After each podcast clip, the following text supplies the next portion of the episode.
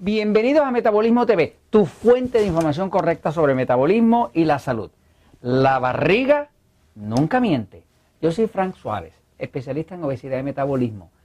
Quiero hablarte hoy de cómo es que la barriga, la panza, la grasa abdominal, como quiera que le llames a ese área que está aquí frente de ti, tiene todo que ver con tu salud, con tu metabolismo, con tu control o descontrol de la diabetes. ¿no?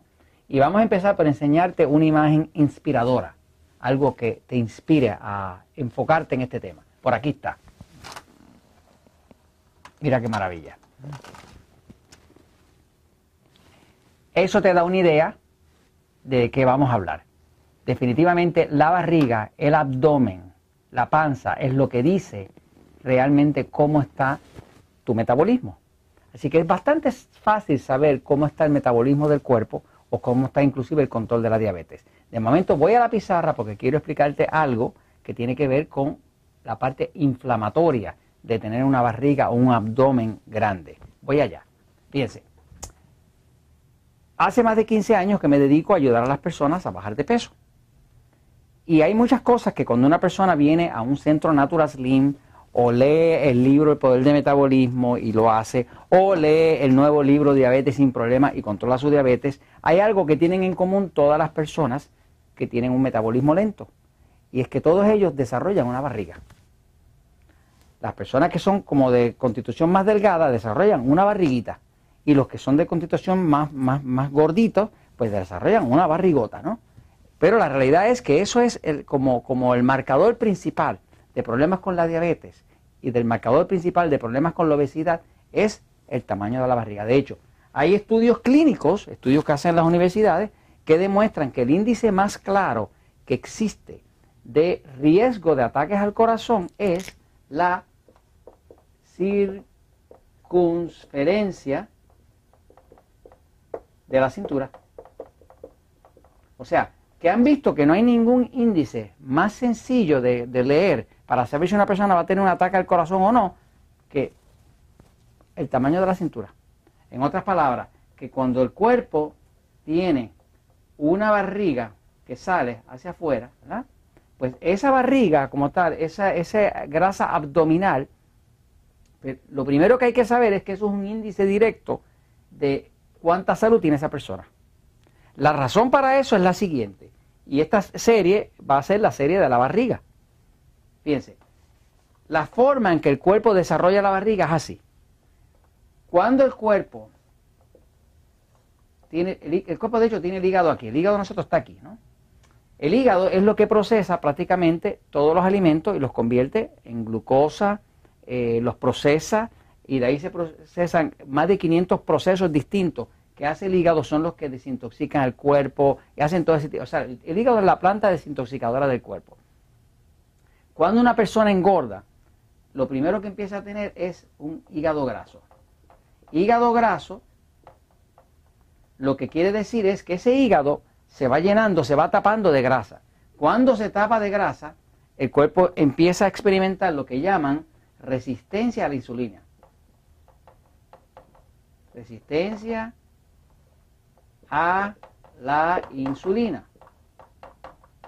En ese momento que ya el cuerpo empieza a experimentar resistencia a la insulina, que es que el cuerpo está eh, resistiendo la producción de insulina de su páncreas, que está aquí, pues empieza a crecer este área, el área abdominal.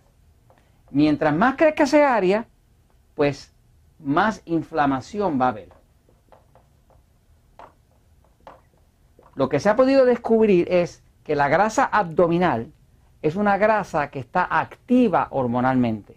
O sea, hubo tiempo atrás, años atrás, en que se pensaba que la grasa era una sustancia muerta. No es verdad. La grasa es una sustancia activa y es activa hormonalmente.